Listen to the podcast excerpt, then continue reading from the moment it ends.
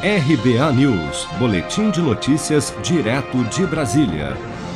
A diretoria colegiada da Anvisa aprovou na noite da última sexta-feira, por quatro votos a um, a importação com restrições das vacinas Covaxin da Índia e Sputnik V da Rússia, ambas contra a Covid-19. Isso quer dizer que cada aquisição de doses deverá ser autorizada individualmente até que tenham seu uso emergencial aprovado ou conquistem o registro definitivo na agência. Nesse sentido, todos os diretores da Anvisa ressaltaram em seus pareceres técnicos que os dois imunizantes ainda não possuem a avaliação da agência reguladora quanto à sua qualidade, eficácia e segurança. Para Cristiane Jordan, diretora da terceira diretoria da Anvisa, único voto contrário à autorização de importação, ainda há questões a serem sanadas pelos fabricantes dessas vacinas.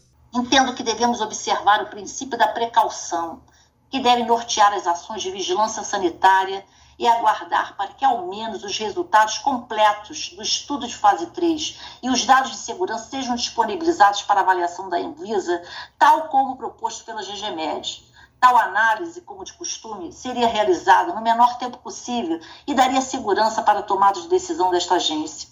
Entendo que a adoção de condicionantes pode, de alguma maneira, mitigar parcialmente o risco apontado pelas áreas técnicas. O pedido de importação da Sputnik V foi feito pelos estados da Bahia, Acre, Rio Grande do Norte, Maranhão, Mato Grosso, Rondônia, Alagoas, Sergipe, Ceará, Pernambuco e Piauí que, com a decisão da Anvisa, só poderão importar diretamente a vacina russa em quantidade equivalente a apenas 1% da sua população. Ao todo, os governadores do consórcio Nordeste têm pré-contratada a aquisição de 65 milhões de doses da Sputnik V à espera da aprovação pela Anvisa. Já o governo federal planeja comprar outras 10 milhões de doses do imunizante russo.